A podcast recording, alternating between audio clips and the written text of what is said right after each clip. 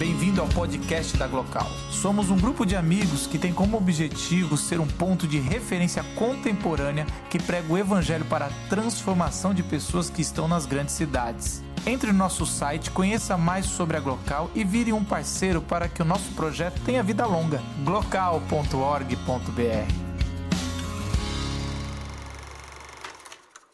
Ah, eu gosto de falar na Glocal porque, por mais que eu fale meresia, nunca vai ser pior que o Marcos. Vamos ver se eu já me supero ou não. ele, ele, deixa o limite da heresia lá em cima, então é bom. Ah, mas esse texto, é, preste bem atenção no que eu vou falar. Ele, ele não é um texto. É, vou, vou dar esse passo, vou dar esse passo. ele não é um texto de João, ele está ele tá no livro de João, mas ele não é um texto de João. Ele, é... Seja maldito. Ele foi um texto acrescentado. Oh, não, acabou, vai embora. Mas isso é um consenso, consenso entre os estudiosos de que é um texto de sete séculos para frente. Ah, aí você fala, bom, então, então parou tudo, né? Porque se tem textos lá é, de 50 anos depois de Jesus que tem uma veracidade, que são aí tal, esse texto está sete séculos para frente, acabou já. É, conto da carochinha é fábula. Não, não necessariamente. E não quer dizer que a gente pode fazer isso com o resto da escritura toda. É, mas pode ser uma tradição oral muito forte que, que resumiu nessa história é, é, o cerne aí da, da boa notícia. E é, é, essa ideia aí que, que eu acho que é, é o que há, é o samba do negócio. E eu queria começar, talvez perguntando para quem para quem tá não casou ainda, mas está em algum, algum longo tempo de namoro já, é, sobre a sensação de, estar junto com uma pessoa e de se começar a se parecer com ela. É, não sei se vocês já perceberam isso com vocês ou com ó, ó, casais de amigos aí. Aquelas pessoas começam a, a, a, um relacionamento, começam a namorar, elas começam a, estar juntas e, e, de repente elas começam a ficar parecidas, né? Elas começam a, a, a falar parecido, a, a, personalidade começa a se confundir. Tinha um que era todo sistemático, o outro era confuso, e de repente parece que um ficou mais sistemático, o outro ficou mais confuso também. Essa coisa se misturou. Tinha um que não tinha senso de humor, a outra pessoa era bem humorada, foi passando esse senso de humor para a família. Parece que vai se misturando, né? O que é terrível quando depois de um longo namoro tem um término, né? Aí a pessoa termina e você vê que meu, parece que leva um pouco da outra, né? Termina o relacionamento, mas ainda tem jeito de falar parecido, ainda tem os mesmos hábitos, fica aquele, aquele espaço em branco. Mas falando de casamento, então, o nível já é, já é bem maior, né? Essa, essa simbiose, essa, essa osmose, essa troca, ela já começa a ficar mais intensa, as pessoas vão, vão se parecendo. Mas também, é, em grupos também, né? Sei lá, um campus, uma faculdade, uma universidade, é, as pessoas estão ali naquele mesmo curso, você vê, de humanas, né? o pessoal que tocou, vocês acham que é de que curso? Inglês? é da CNA. Muito boa. Ai, ai. A gente, tinha combinado essa piada. Tô brincando, foi, foi na hora. Se tivesse duas sessões, a gente fazia e não ia ter graça na segunda. ia tentar e não ia dar certo. É, mas você vê, as pessoas vão, vão, se juntando, se misturando. Ok. Sabe uma coisa que eu acho curiosa? Que a maioria das pessoas que, que se considera não religiosa, não sei se isso existe, mas que se considera não religiosa, ela tende a imaginar, principalmente em relação a alguém que professa é, uma, uma fé, uma espiritualidade cristã, ela tende a imaginar que aquela pessoa, tudo que ela faz, é, é uma questão de obediência de um código. Você consegue dar um pouquinho de luz de plateia? Só para eu falar com a galera. É a última, é o, é o 24 aí. É, tá, é, é, o último botão da fileira de cima, só para eu conseguir enxergar a galera. É, tende a imaginar que você, a pessoa vive daquele jeito, ou ela tem um certo hábito, porque ela está. É, é o último, esses são tipo os primeiros. É o último da direita. ah, que ela está obedecendo aquilo ali porque tem um código, porque tem uma série de normas, né? Então, não sei, a pessoa, sei lá, chega para outra e fala: Ah, mas você é cristão, você pode fazer isso? Ou não, você não, você não pode fazer isso, né? Esses, esses dias me falaram no trabalho lá, né? Ah, você não pode fazer isso. e.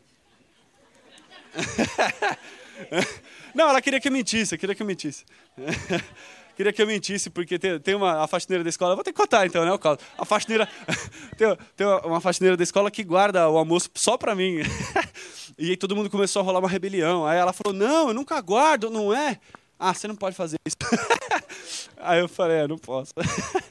Mas é, tudo bem. Você pode, não pode? Será que o ponto é esse? Como se a gente tivesse um livro de regras, né? Cristãos podem fazer isso, não podem fazer isso. Não temos. É, aí talvez, pô, mas e a Bíblia? A Bíblia não é isso? A Bíblia não é um, um livro de regras que o, que o cristão. Pô, cara, eu estou dando o meu melhor. Vamos lá. Hoje tá difícil, hein? Dando o meu melhor, cara. Vamos lá. Vamos lá. É... Você vai ter que editar, se vira, negão. tá. E a Bíblia é esse livro de regras? Então que a gente obedece? Não, não é. Bíblia não é esse livro de regras do que você pode e não pode fazer. É, um minuto para explicar isso, a Bíblia é seria a, uma revelação da pessoa, do Deus Trino, além da revelação que, que a gente pode ter na natureza, tá certo? A gente tem, de alguma forma, contemplando a criação, a natureza, a gente já pensa numa praia, né? Mas todos os aspectos da natureza, inclusive a cultura, o outro, o outro ser humano. E tudo isso a gente vai tendo um pouco da revelação de quem Deus é, um pouco da razão, é, do que, de onde a razão pode nos conduzir. É uma revelação meio geral né, da pessoa de Deus. Mas, de alguma forma, a Bíblia tem uma revelação talvez especial, específica, um descortinar desse Deus trino, explicando quem ele é. Tá certo. E uma vez que é, a gente conhece quem esse Deus Trino é, gente, é, o que se percebe é que ele é um ser pessoal. O que, tá, vamos lá, uma pessoa. Uma pessoa tem características, tá certo? Tem um jeitão, tem atributos, tem. É, enfim, quem ele é. E não só quem ele é, mas é, dentro de quem ele é, a possibilidade de relacionamento. É, a ideia de não é uma abstração do meu pensamento, não é uma, uma concepção do divino, da deidade que eu tenho, mas é uma pessoa são três pessoas plenamente divinas com as quais, as quais eu posso conhecer e as quais eu posso com as quais eu posso me relacionar. E aí a gente volta para o negócio que dentro dessa relação é, individual, coletiva, é, multicultural com a pessoa de Deus, e é o que a gente chama de espiritualidade. A, a minha relação individual com a pessoa do Deus Trino, a minha relação como comunidade coletiva com a pessoa do Deus Trino, a minha relação é, com diferentes subculturas da cidade ou, ou outras culturas de nações, é, disso durante a história nasce o que a gente chama de espiritualidade viva. E aí sim é dessa espiritualidade, dessa relação com a pessoa do Deus Trino, que brota o meu jeito de viver. Então, lá como casal, eu não sou moldado pelo, pelo o código divino, eu sou moldado por quem o divino é. Tá certo? Assim como o casal que está convivendo começa a se parecer, é aquele que está manifestando espiritualidade, se relacionando com a pessoa de Deus, começa a se parecer com quem Deus é. Isso, é, isso é, seria a ética cristã, a vida cristã. Não é fruto de um código, é fruto de um relacionamento. Esse relacionamento se constrói. E a gente vê, se a gente olhasse para a tradução aqui da, da Bíblia hebraica e Novo Testamento, isso, isso é, é martelado. Tem, tem um, um, um, um, dito muito comum do Antigo Testamento que é, é sede santos, é Deus falando, né? Sede santos, porque eu sou santo. Então, olha só, sede santos porque eu sou assim. Aprende a andar comigo e, e aprende o que é isso aqui, nessa relação.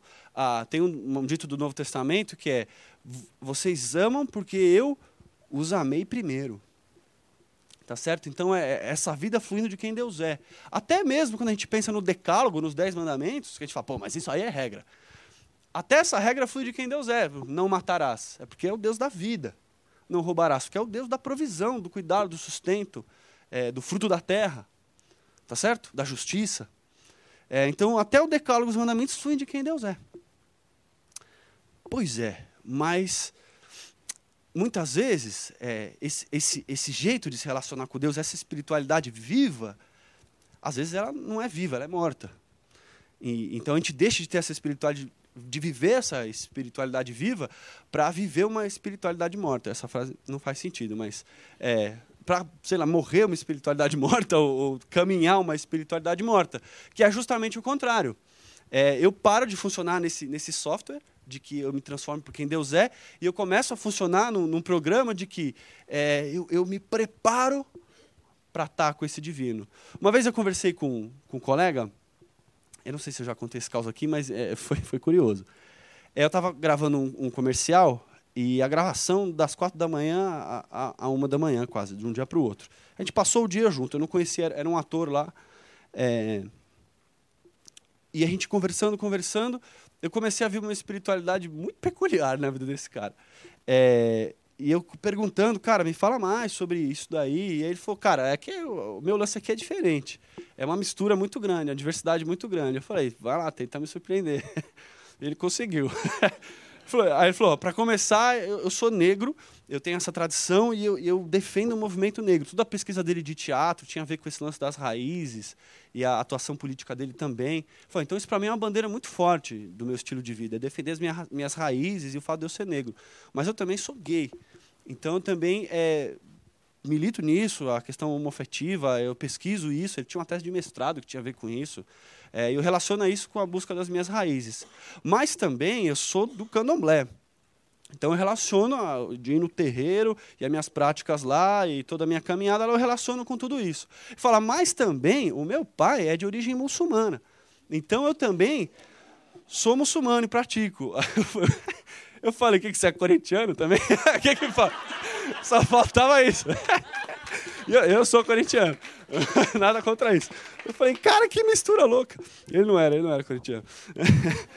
Mas aí a minha pergunta para ele talvez seja a mesma que você faria. Como é que se junta tudo isso, brother? O que, que dá dessa, dessa mistura? Ele falava, eu encontro coisas muito parecidas e a simbiose é muito interessante. Eu, é mesmo? Ele falou, é, por exemplo, rapidamente aqui, é, tanto a questão muçulmana quanto a questão é, do terreiro, é, existe uma, uma purificação e um, e um ritual de purificação e de obediência. Para dentro dessa purificação, eu vou chegando mais perto aí do, de um contato transcendental com o divino. Então é muito parecido. Então eu vou me purificando, eu sou alguém bem regrado e tal coisa. Então é isso aí. É, e aí, na hora, eu já pensei, pô, muito evangélico quer se dar bem com ele também.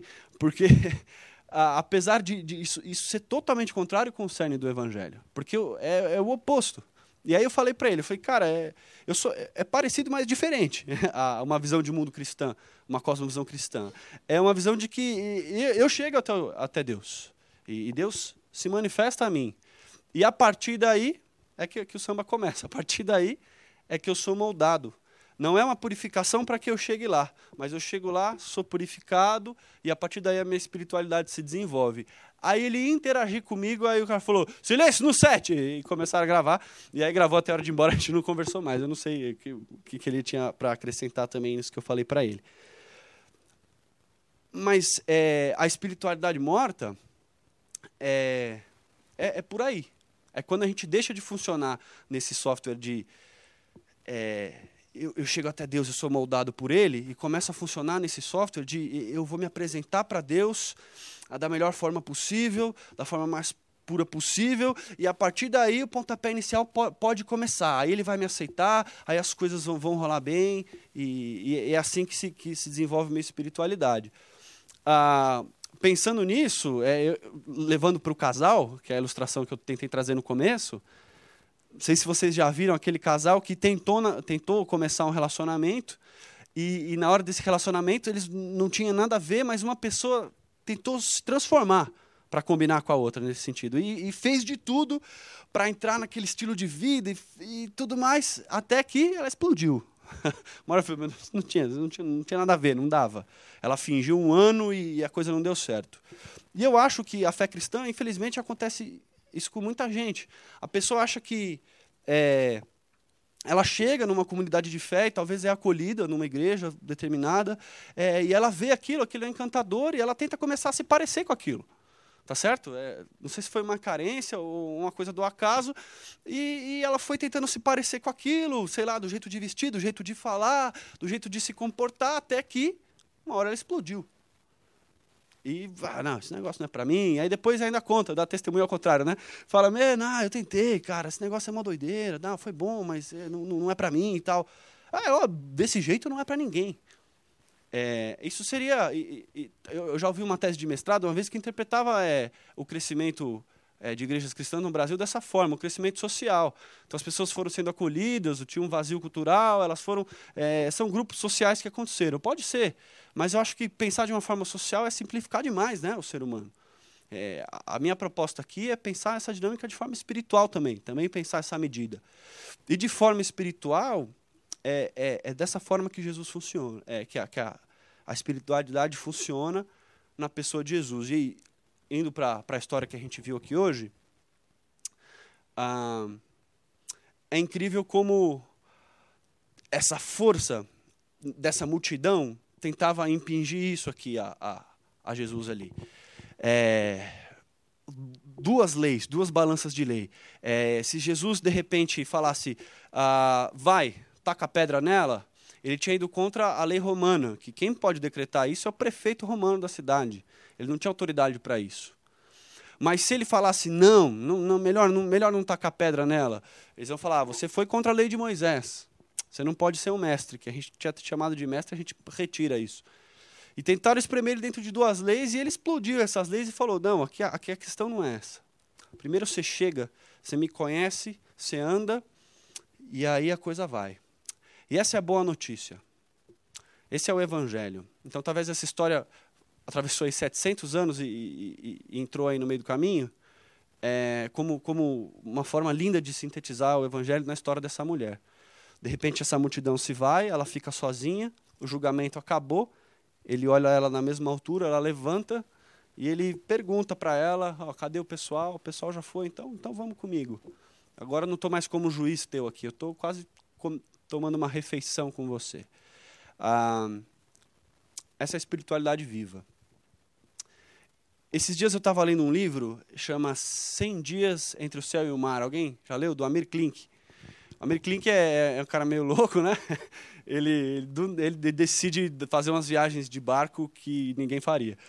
Uh, normalmente sozinho. Às vezes ele vai com a família, mas nessa, no caso, ele foi sozinho num bote a remo, sem motor, a, da ponta da África, ele saiu da Namíbia até Salvador. Sozinho, remando. Ele demorou, acho que 106, 108 dias, uma coisa assim. Tinha 275 litros de água, enfim. E quando ele sai, a, e, o barquinho dele ali, logo de cara, ele tem que. O maior desafio dele é passar pela costa ali, é, do final da África que é chamado de Costa dos Esqueletos. Olha que nome convidativo, você passar de barco a remo. e aí ele falou, meu objetivo é sair da Costa dos Esqueletos. E no terceiro dia que ele estava começando a viagem, ele pega um, um maremoto, uma tempestade daquelas e ele estava dormindo, ele ia dormindo duas horas, duas horas acordava para ver como é que estava. Eu não consigo fazer isso, mas ele fazia isso. E, e ele estava dormindo e de repente ele acorda com o rosto no teto do barco. Ele falou, eu acho que virou de ponta cabeça. e a, ele falou, até ele entender o que estava acontecendo, o barco deu mais umas cinco voltas. Aí ele falou que pelo que ele sentiu, a onda devia ter uns nove metros, estava começando. E aí ele, ele fala que foram três minutos, mas que foi, ele foi para o inferno e voltou. Que foi três minutos que ele sentiu o barco indo embora 15 metros para baixo, 15 metros para cima. Ele lá no meio, não tinha o que fazer, era só segurar e deixar a coisa balançar. E quando acabou os três minutos, passou a, a, o maremoto, ele levantou e ele saiu do barco, pôs a cara para fora e viu que o barco dele estava lá inteirão, que ele tinha construído o barco de um jeito, com contrapeso de água lá, engenheiros expliquem, por favor, que quantas vezes virasse ia desvirar, meio João Bobo assim, João Teimoso. Quantas vezes virasse ia desvirar. E ele disse que olhou e falou: É isso que eu esperava do meu barquinho. Esse começo de viagem foi bom que ele provou que ele é um João Teimoso mesmo e não tem o que vir ele. E ele parou e pensou assim: se eu tivesse num Titanic, sei lá, num navio enorme, provavelmente a gente estava todo mundo afundado. Nesse maremoto aqui não aguentava. É, por que eu estou falando isso? Eu acho que a espiritualidade que Jesus propõe é essa. Se você quiser ser um navio de integridade, de vida correta, de, de aceitação diante de Deus, primeira onda, primeiro maremoto se afundou e foi embora. É, a ideia dele é ser esse barquinho pequeno, que a onda bate, vira, joga para baixo, para cima. e, e tem essa vida de arrependimento, de mudança de mente, de transformação, de receber a graça dele e a partir disso é, ser movido, a partir desse amor, dessa graça, ser impulsionado para a vida com ele.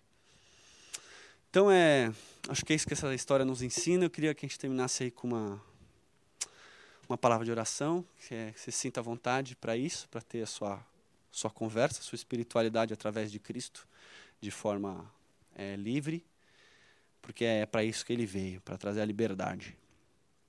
Senhor Jesus Cristo, é tão fácil para a nossa natureza é, se aproximar é, da sua pessoa de forma religiosa, é, tentando compor uma, uma grande vida íntegra, uma vida de aceitação, de pureza, achando que aí a coisa vai funcionar melhor. Mas que tolice a nossa de não entender que isso é uma forma de se afastar tanto. É, e às vezes até pior, porque a gente se afasta estando perto, com uma vida de, às vezes, é, com aspectos religiosos, mas com uma espiritualidade vazia. Melhor seria que não tivesse aspecto religioso algum. Mas melhor ainda seria uma espiritualidade viva, essa espiritualidade humilde, simples, de andar com o Senhor intimamente, andar com o Senhor junto de uma comunidade, de um povo, de uma família, de um, uma casa, é, como essa que tem se reunido aqui às terças, e também com pessoas de outra cultura, e, e nisso desenvolver um relacionamento pessoal que, que gera vida, que gera, que gera fruto, que gera verdade, ah, e não tanta falsidade e cosmética que a gente tem visto tanto.